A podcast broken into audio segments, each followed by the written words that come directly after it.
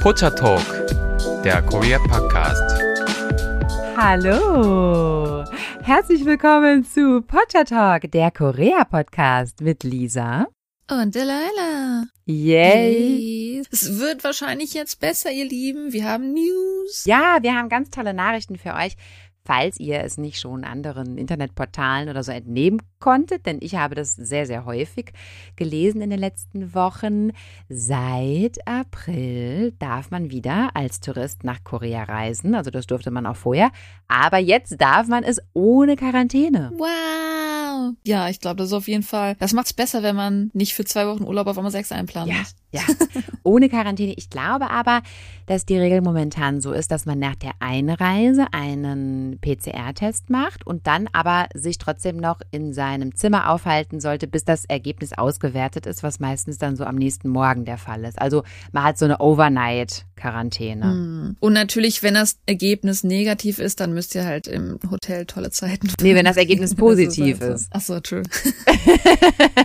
wenn das negativ ist, gehört ihr raus. Nicht verwechseln. genau. Ähm, also, äh, eurer Reise nach Korea steht zumindest seitens der Gesetzgebung jetzt nichts mehr im Wege. Und da haben wir uns gedacht, dann wäre es jetzt auch Zeit, euch doch mal detailliert ein bisschen die Stadt Seoul vorzustellen. Denn da haben wir vorher immer so ein bisschen vor zurückgeschreckt oder haben das immer so ein bisschen aufgeschoben, weil wir dachten, ach, es ist irgendwie doof, da schon so ganz detaillierte Infos zu geben, wenn eure Reise nach Korea noch so in weiter Ferne liegt, liebe Zuhörer. Aber jetzt ist es ja durchaus möglich, ja, dass ihr dann bald zum Zuge kommt, wenn ihr das denn plant überhaupt, ja. Yay. Ja, und wir wurden auch schon öfter mal gebeten, einfach, klar, wenn man jetzt noch nicht in Seoul war und vielleicht ab und zu mal von davon hört, von davon hört, dass man so ein bisschen Einführung kriegt, wo man eigentlich eines hingehen könnte. Ist ja auch mal schön davon zu erfahren, was möglich ist. Ja, das ist ja auch immer sehr interessant. Es gibt in jeder Stadt sicherlich sehr bekannte Viertel, aber es gibt eben auch nicht so bekannte Viertel. Und es gibt auch viele Viertel, die du und ich sicherlich auch empfehlen würden, ne? obwohl sie eben vielleicht nicht immer so im Fokus der Presse und der Aufmerksamkeit stehen. Jetzt, wo du sagst, was wir empfehlen würden, also wir planen halt schon mehrere Folgen hierzu zu machen und auch mehrere Viertel dann, wie sie zusammenhängen, vorzustellen.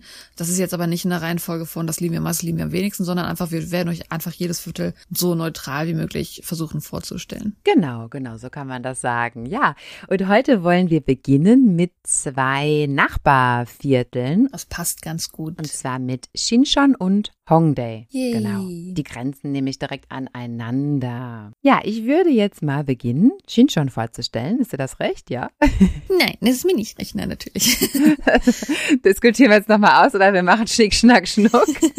oder ich fange einfach an, also. Ja, Lisa musste Shinchon machen, denn Lisa ist ein Shinchon-Profi. Ja, mehr oder weniger, denn Shinchon war auf jeden Fall meine allererste Nachbarschaft in Seoul, als ich damals zur Sprachschule gegangen bin. Also ich bin zwar vorher schon öfters mal in Seoul gewesen, würde jetzt aber nicht so sagen, dass ich da jetzt A, längere Aufenthalte gehabt hätte und B, habe ich mich auch mit meinem Viertel damals nie so richtig identifiziert, sondern ich bin dann eher so wie so ein Tourist mal hier, mal da gewesen.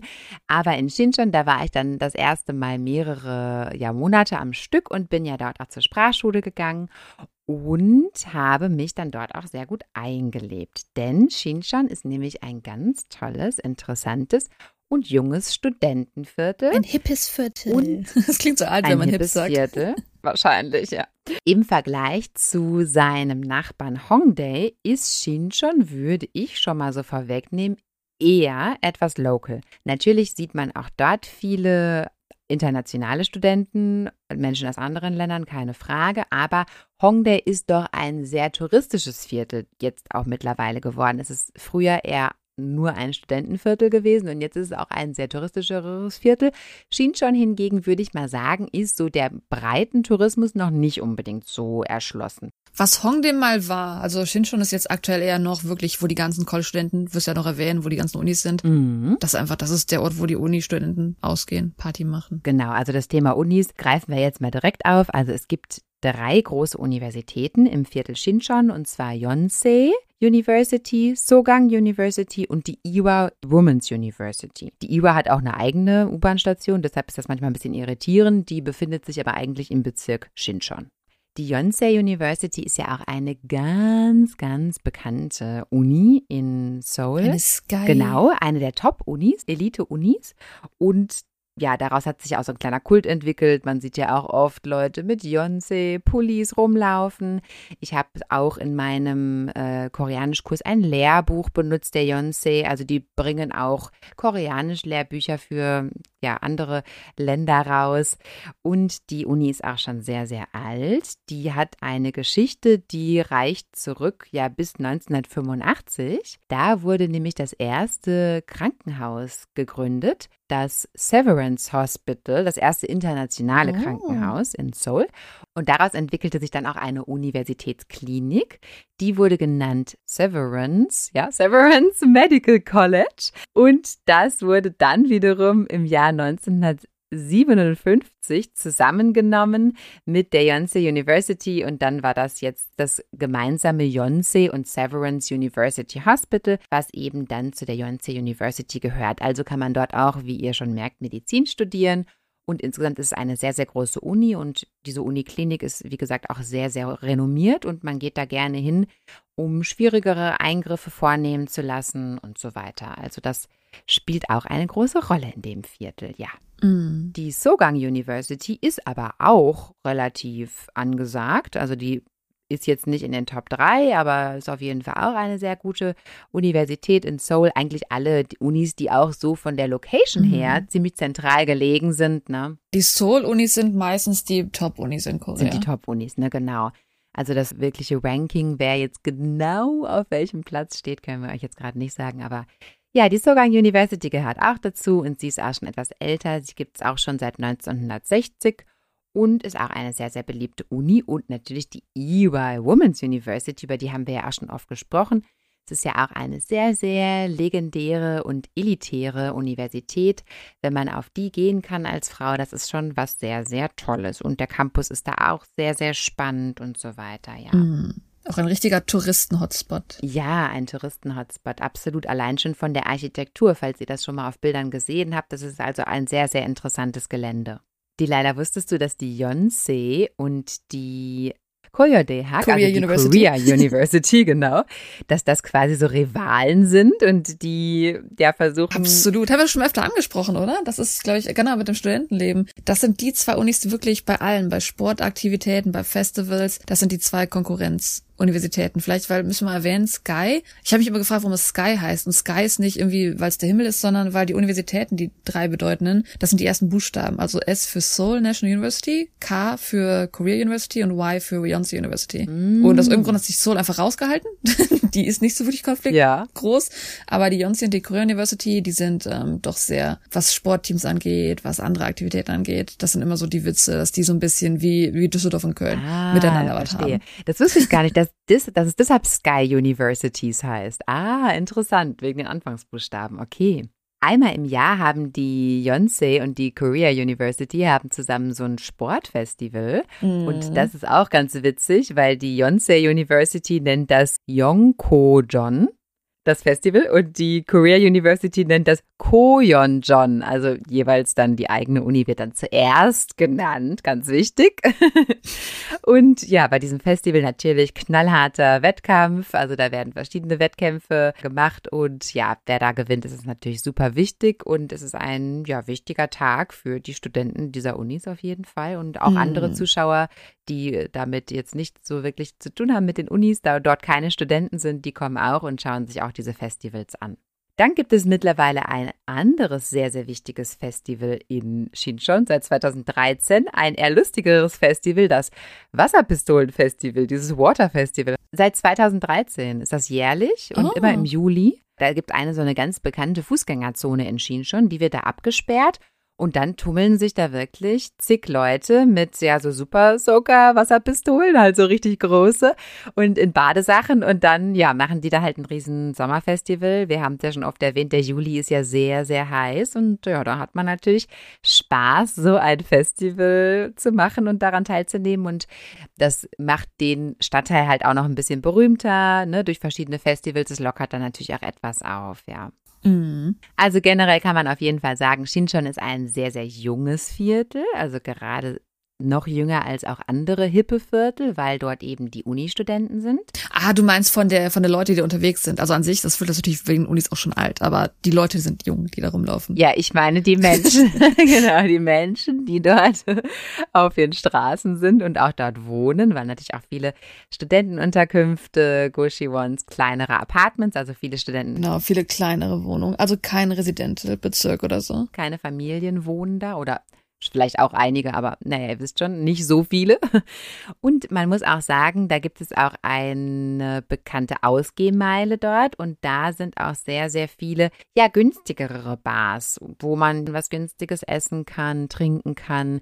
Also deshalb ist es eben bei den Studenten auch sehr, sehr beliebt. Und wie gesagt, es ist nicht so international. Also man fühlt sich doch noch eher etwas local. Und shoppen kann man da auch sehr, sehr gut. Es gibt viele Boutiquen. Es gibt auch einen sehr großen Hyundai Department Store, der auch so an die U-Bahn-Station Shinchon angrenzt. Also das geht so ineinander über und dann sind in der U-Bahn-Station auch noch mal viele Boutiquen. Also zum Shopping sehr, sehr gut geeignet. Das Gute mit der U-Bahn-Station ist, also wer jetzt nach Korea kommt, hat das Problem nicht mehr. Denn Korea hat gemerkt, oh, wir haben zwei Stationen, die klingen sehr ähnlich und die ganzen Touristen sind verwirrt, wo sie hingehen müssen. Ich glaube, das wurde vor zwei, drei Jahren geändert oder sowas, vielleicht ein bisschen länger schon. Mhm. Und zwar neben Chamchil, auf der ganz anderen Seite von Seoul, gab es eine Station, die auch Shinchong hieß oder sowas in die Richtung. Ah, und alle Leute haben das verwechselt mit Shinchon und deswegen hat man ähm, dann die Chamchil-Station umbenannt, damit die Leute die Verwirrung nicht mehr haben. Ach, ist ja interessant. Da habe ich noch nicht von gehört. Ja, das kann natürlich verwirrend sein. Oh, und vor allem, wenn du dann auf die ganz andere Seite der Stadt gefahren bist. Diesen Fehler zu korrigieren, das kann teilweise zwei Stunden dauern. Obwohl, nee, mit der, mit der Line 2 würde ich mal so sagen, circa eine Stunde, ne, bis man wieder auf die andere Seite gefahren. Egal.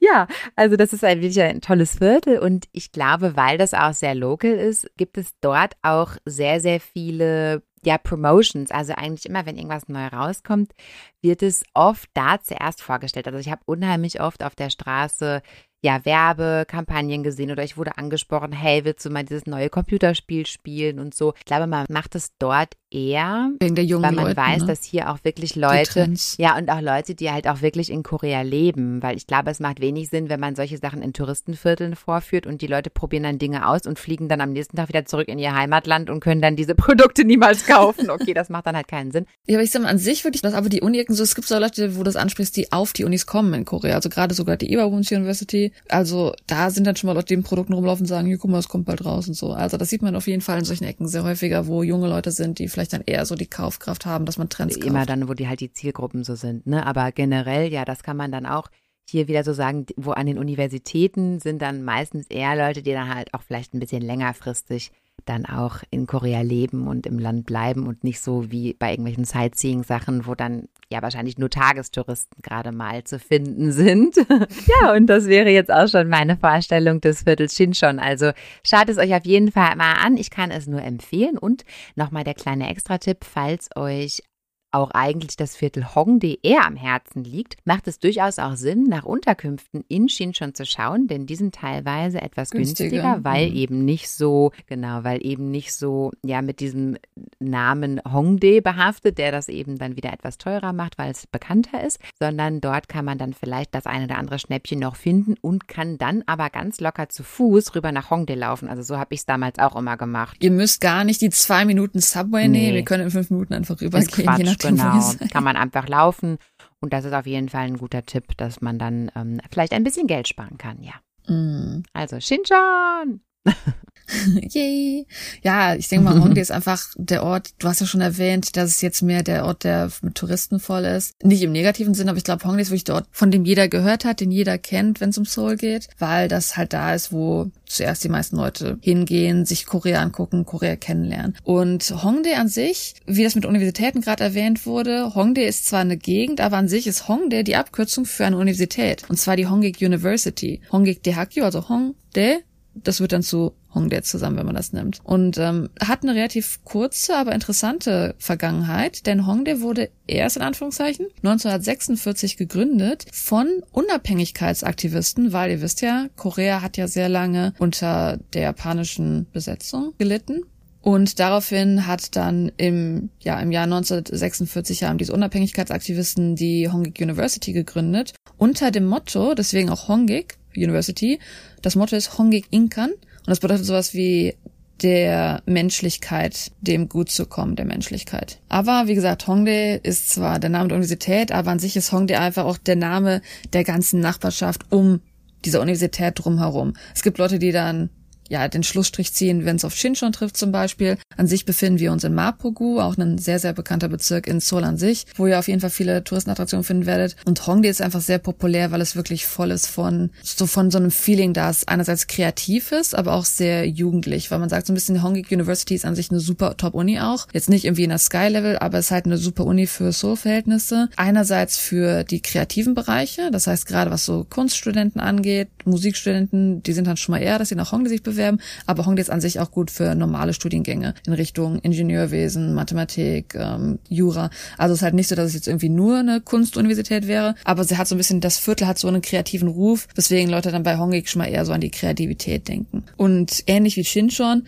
also an sich ist Hongdae dennoch auch, weil es an den Universitäten angebunden ist, weil es halt auch ja nah an Yonsei, Iwa und Sogang ist, ist es auch in Hongdae so, dass da auf jeden Fall viele sehr junge Leute rumlaufen und dass wenn man sich da umschaut, dass wenn man da Restaurants, Bars, Klamotten sieht, dass das alles halt dieser neue, dieser junge Trend meistens ist. Und wer halt wirklich so durch Hongdae durchläuft, mhm, der wird schnell stimmt. erkennen, was halt gerade populär ist in der jungen Gesellschaft, was den Hongdae-Style angeht. Oder was vielleicht gerade neue Food-Trends sind für jüngere Leute. Mhm, ist auch mein persönliches Trendbarometer. Genau, also wer irgendwas herausfinden will über Korea, was so Trends angeht, also wenn man so durch Hongdae durchgeht und die offenen Augen hat, dann erkennt man da auf jeden Fall einiges. Ja, wie gesagt, also es gibt ja in Korea diese, man sagt immer so diese zwei Main-Trends, natürlich gibt es mehrere Trends, so ist es nicht, auch von Stadt zu Stadt ist es anders, aber man kann relativ gut unterscheiden zwischen dem Hongdae-Style und dem Gangnam-Style. Und der Hongdae-Style ist dann eher so der jüngere Style, der kreativere Style. Und das ist halt relativ interessant, da wirklich durchzulaufen, sich das anzusehen. Und man kann da am besten mit so zwei Erklärungen durchlaufen. Und zwar bei Hongdae in dem Viertel ist die beste Station natürlich Hongdae Ipguyok. Und Hongdae Ipguyok heißt so viel wie Hongdae ist die Universität,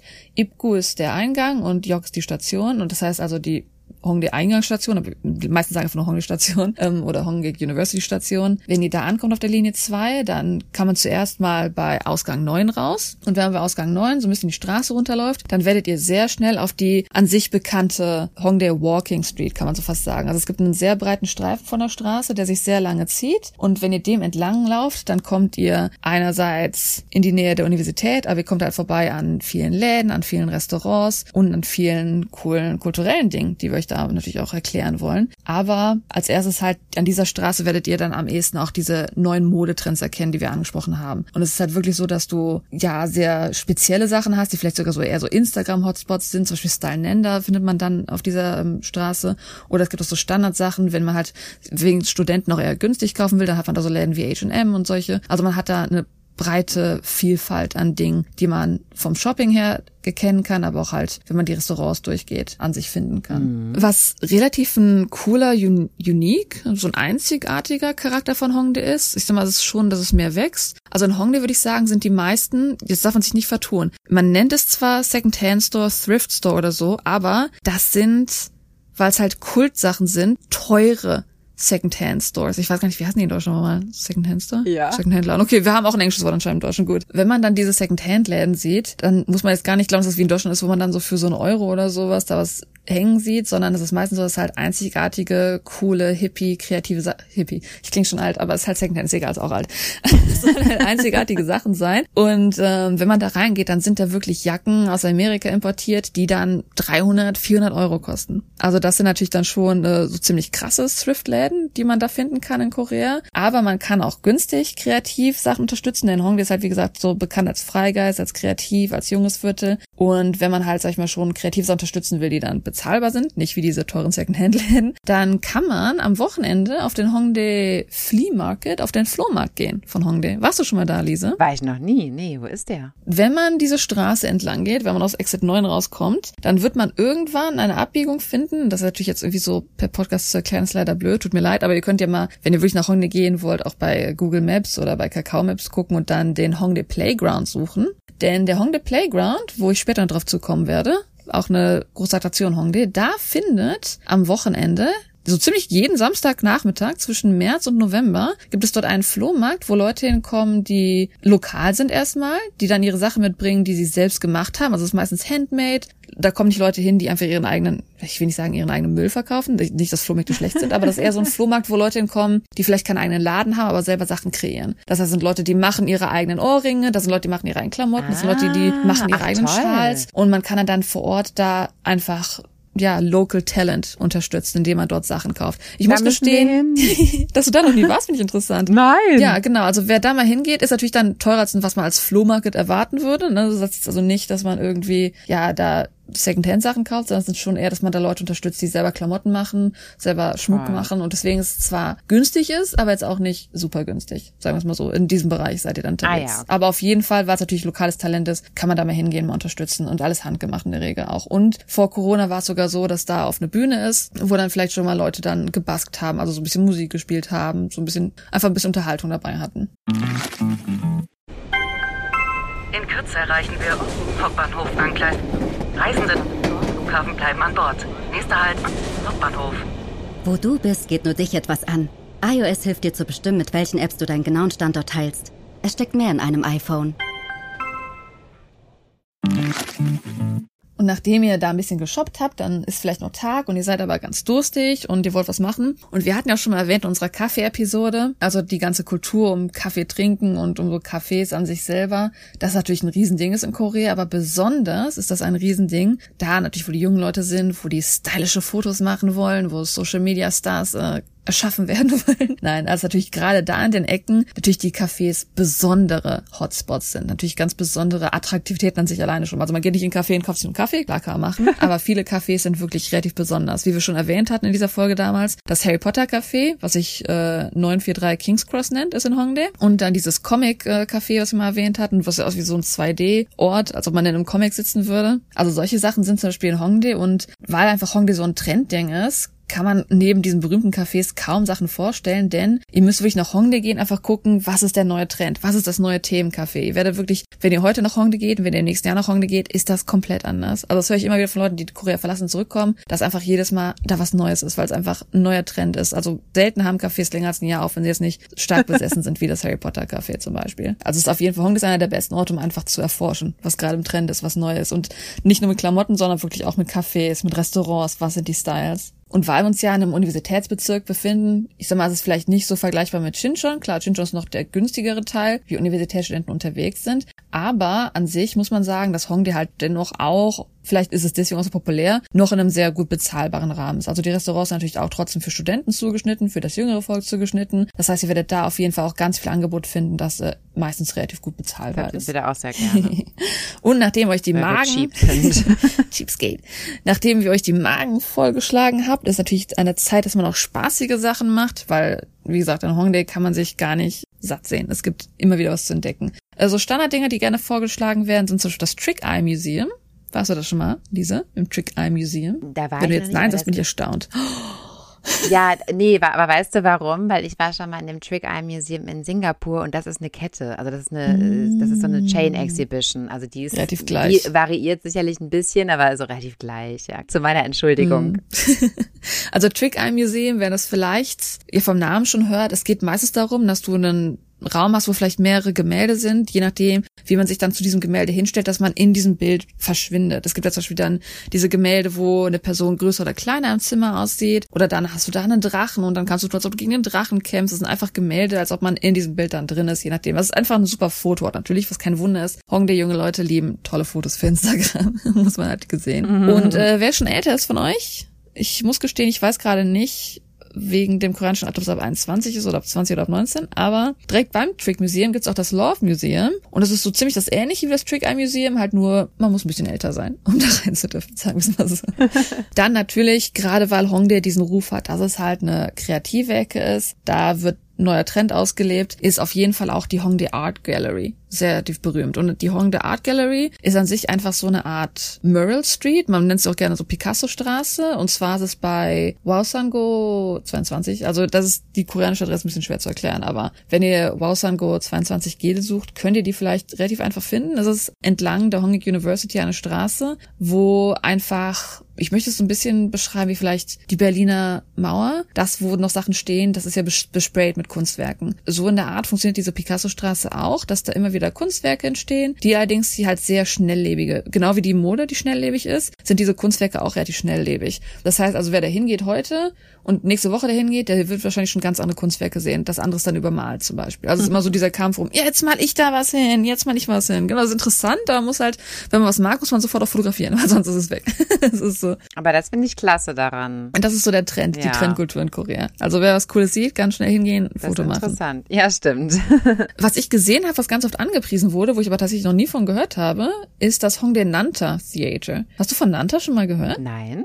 Nein. Auch nicht, okay. Es wird irgendwie ganz oft angepriesen online. Ich muss aber vorwarnen, einerseits ist es an sich weniger geworden. Es ist aktuell in Seoul nur noch in Myeongdong und ähm, in Korea halt noch in Jeju, also an zwei Orten nur noch zu finden. Und es ist an sich wegen Corona gerade auch pausiert. Aber Nanta gab es damals auch in Hongdae. Kann auch sein, dass natürlich wieder zurückkommt, wenn vielleicht mit Corona besser wird. Das kann ich nicht sagen. Aber dieses Hongdae Nanta Theater war eine satirische koreanische Kochshow Live-Performance. Also im Endeffekt Comedians, die auf koreanisch traditionelle Art und Weise amüsant mhm. ähm, eine Kochshow halten, die man sich dann ansehen konnte. Also ich habe natürlich selber nicht gesehen und nie Erfahrung mitgemacht, aber es soll super interessant sein. Und wenn ihr da Updates zu haben wollt, vielleicht wird es ja noch besser, Aha. könnt ihr das machen unter www.nanta, also n-a-n-t-a.co.kr.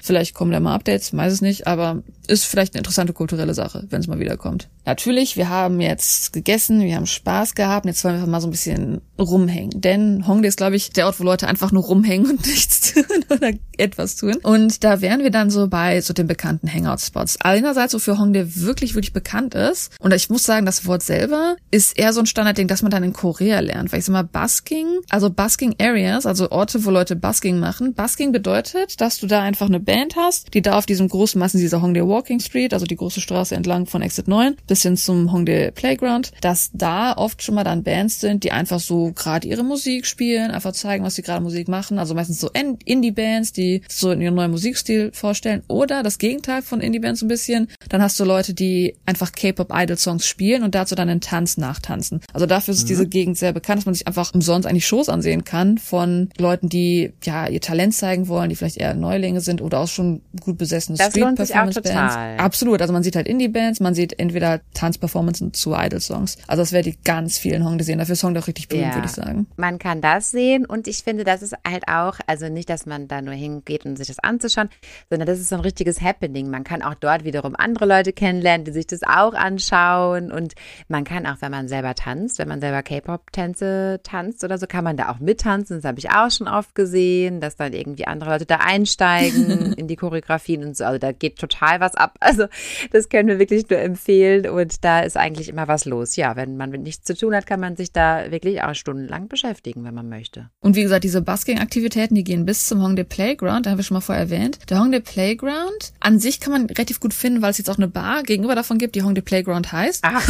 Aber tatsächlich der Hongdae Playground Original ist eigentlich der Nolito und Nolito heißt im Englischen zwar Playground, ist aber ein Spielplatz. Und das war auch mal ein Spielplatz, das wurde umgebaut. Also es wird zuerst noch, ich weiß nicht, vor fünf Jahren in Korea war, der weiß, dass Hongdae hatte so einen kleinen Spielplatz, wo dann so Geräte stehen, wo Kinder noch spielen würden. Aber weil einfach der Hongdae Playground ganz anders benutzt wurde, und zwar sind da Leute einfach hingegangen zu jedem Abend der Woche, als noch vor Corona, und zu jedem Abend der Woche sind da Leute in Gruppen hingegangen oder auch alleine, wenn man Leute kennenlernen wollte, denn der Hongdae Playground ist halt ein offener Spielplatz im Endeffekt. Und die Leute sind hingegangen mit Alkohol und vielleicht auch mit Snacks und habe ich da hingesetzt und getrunken und Spaß gehabt und einfach andere Leute kennengelernt. Kennen wir kennen wir, denn wir haben uns da kennengelernt.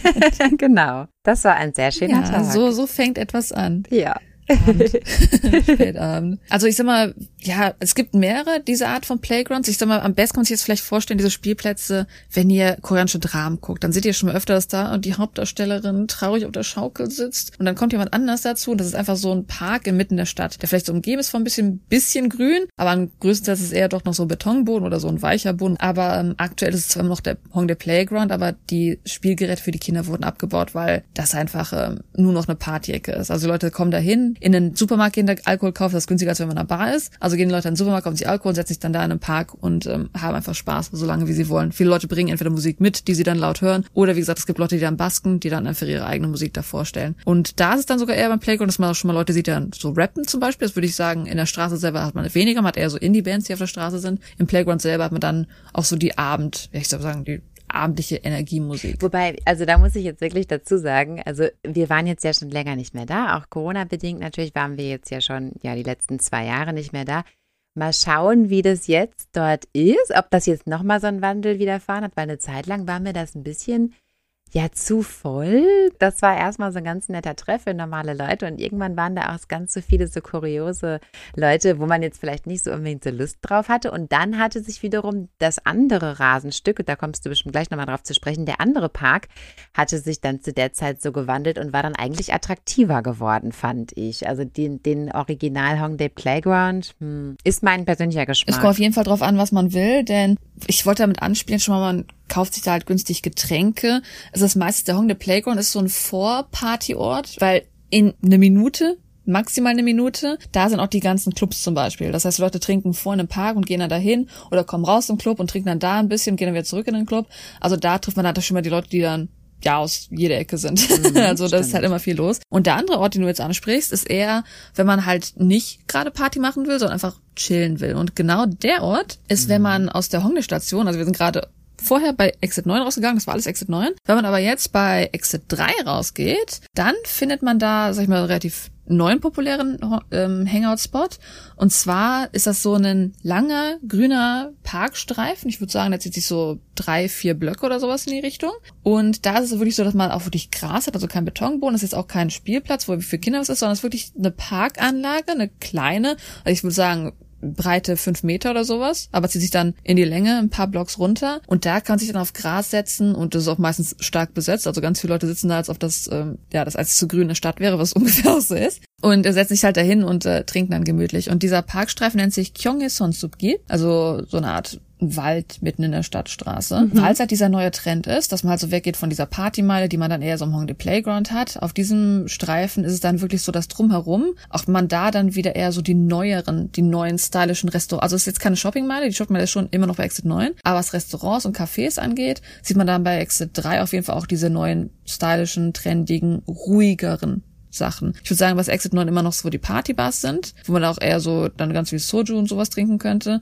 Und dann bei Exit 3 hat man dann eher auch so oh, hier ist eine coole, ein cooles neues Salatrestaurant, das ist alles für Instagram total schön gemacht. Oder da ist dann dieses neue Pizzarestaurant. Also es ist halt, auf Exit 3 hat man eher dieses, man will abends abhängen lange, man will am Park sitzen, man will vielleicht auch da trinken, aber die ruhigere, stylischere Variante. Hm, du hast recht, wahrscheinlich deshalb gefällt uns das mittlerweile besser, genau, weil das eher etwas ruhiger ist, ne? Ja, aber wir haben jetzt den Tag verbracht, wir waren shoppen, wir haben Spaß gehabt, wir haben gegessen und dann kommt ja irgendwann noch der Abend und vielleicht wollen wir zum Abend auch ein paar coole Sachen machen. Ich sag mal an sich, das Nachtleben, je nachdem kann das bei Exit 3 auch sein, aber es ist einfacher bei Exit 9 drumherum, ähm, das Nachtleben zu entdecken in Korea.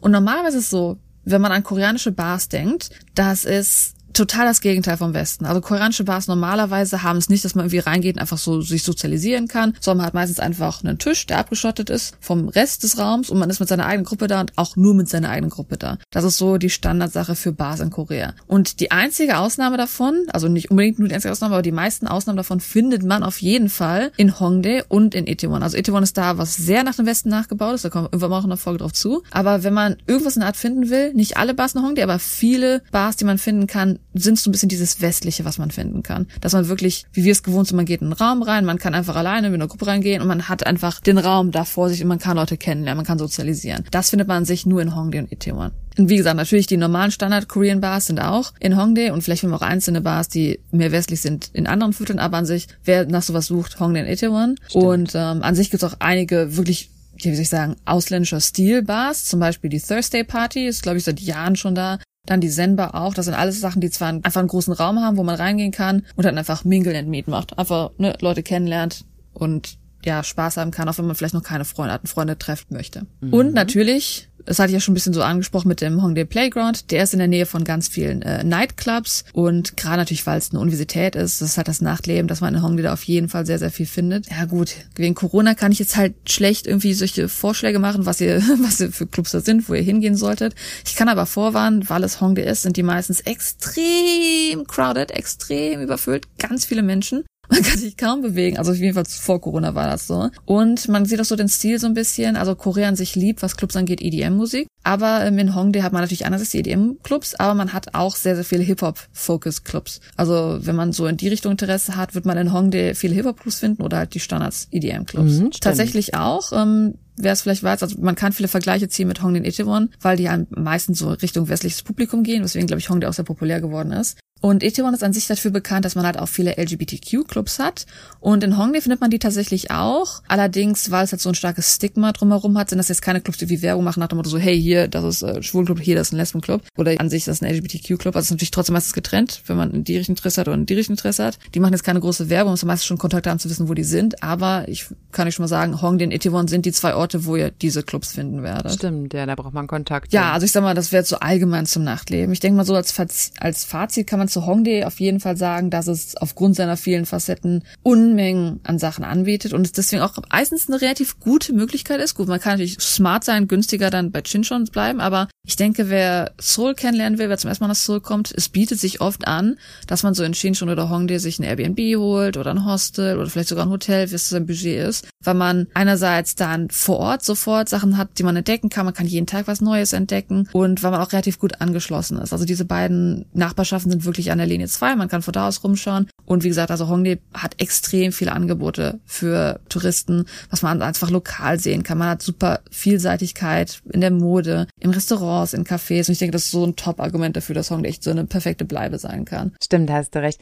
Das müssen wir auch noch mal erwähnen. Ja, also diese Linie Nummer zwei, die Bahnlinie, das ist die wichtigste Linie in Seoul. Also wenn ihr nah an der dran wohnt, dann seid ihr wirklich am besten aufgestellt, was ähm, ja eure Public Transportation Möglichkeiten angeht. Absolut. Also Hongdae ist auch super angeschlossen an allem. Wie gesagt, der Smart ist natürlich in Chinchon, wenn man da dann eher sich die Hostels oder One Rooms ansieht. Aber ich denke, ihr werdet auch gar keine Schwierigkeit haben, irgendwie so online über Booking.com oder was es immer für Seiten gibt, da sogar Airbnbs oder günstiges zu finden. Ja, das wäre so der allgemeine allgemeine Einführung zu Hongdae und Chinchon, würde ich behaupten. Es gibt ja extrem viel zu entdecken. Man kann gar nicht genau sagen, welches Restaurant, welches Café, denn das sind beides trennige, schnelllebige Viertel und ihr werdet da hinkommen und merken, wow, es ist wieder alles neu geworden. Ja. Man hat echt immer wieder was zu entdecken.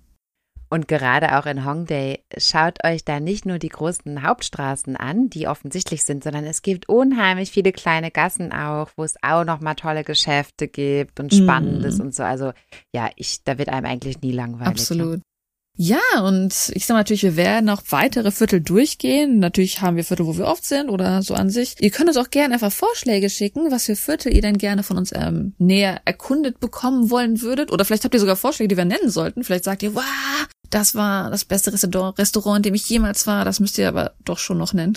Keine Ahnung, wer weiß. Vielleicht gibt's das ja dann sogar noch. Und wenn ihr das möchtet, dann könnt ihr uns einfach eine E-Mail schreiben. An pottertalk at gmail.com. P-O-C-H-A-T-A-L-K at G-M-A-I-L.com. Ja, genau. Wir können ja wirklich mal so eine tolle Sammlung aufmachen mit den Lieblingsspots unserer Zuhörer, die schon mal in Zoll gewesen sind. Und da können wir auch mal eine tolle Folge rausmachen. Ja, das wäre spannend. Und wir können auch noch was dazu lernen. Ja, also wir hoffen, diese kurze Einführung hat euch gefallen. Wir hoffen, es war auch etwas informativ für euch und können vielleicht auch ein bisschen eure nächste Reise positiv beeinflussen und bedanken uns fürs Zuhören. Dankeschön. Habt noch einen schönen Morgen, einen schönen Mittag, einen schönen Abend. Tschüssi. Tschüss. Anjang.